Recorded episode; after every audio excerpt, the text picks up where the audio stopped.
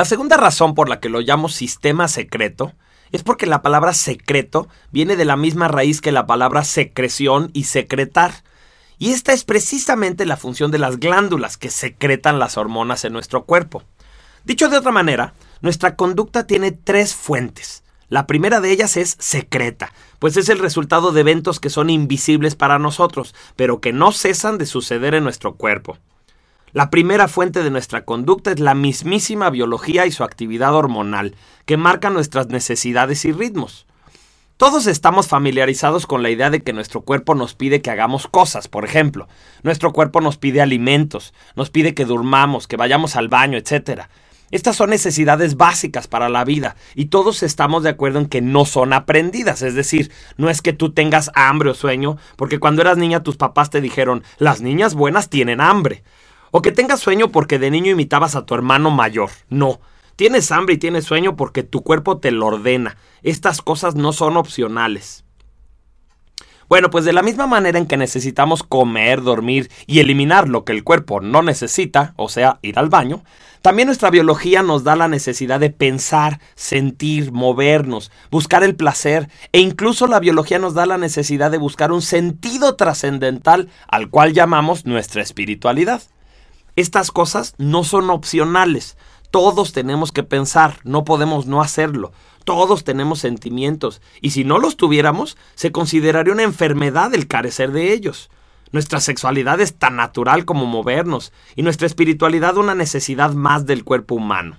Obviamente el aprendizaje, que es la segunda fuente de la conducta humana, es el que define el tema de tu pensamiento, así como aquellas cosas que te hacen reír y las que te ponen triste.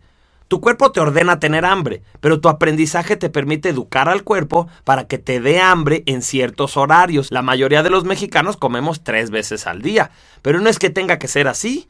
Hoy muchos nutriólogos sugieren que es más sano comer cinco o seis veces al día, con porciones más pequeñas a las que estamos acostumbrados. Entonces, todo lo que hacemos proviene ya sea de una necesidad del cuerpo o del aprendizaje. En psicología llamamos a aquellas necesidades y forma de ser que dicta el cuerpo nuestro temperamento o esencia, y a aquellas cosas que son el resultado de nuestro aprendizaje y educación cultural, nuestra personalidad.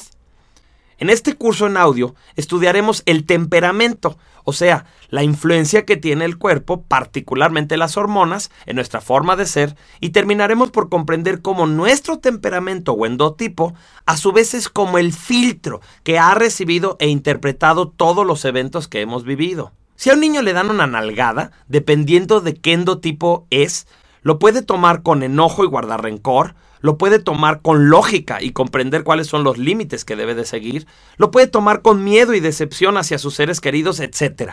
El evento es el mismo, pero la forma en que el evento nos afecta depende de qué endotipo eres. Algo que debemos de considerar es que muchas veces nuestro endotipo dicta algo, pero nuestra educación dicta algo totalmente opuesto. Por ejemplo, según nuestra educación, según nuestra cultura, y esto lo podemos constatar con las telenovelas, las películas y la manera en general como nuestra cultura habla de los roles sexuales, las mujeres, para ser buenas mujeres, deben de tener un carácter dócil, sumiso, maternal, suave y tranquilo.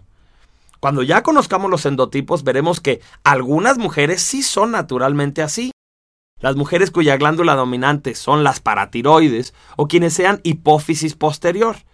Pero ¿qué pasa con las mujeres suprarrenales, que tienen un carácter muy fuerte, que son ambiciosas, líderes, competitivas?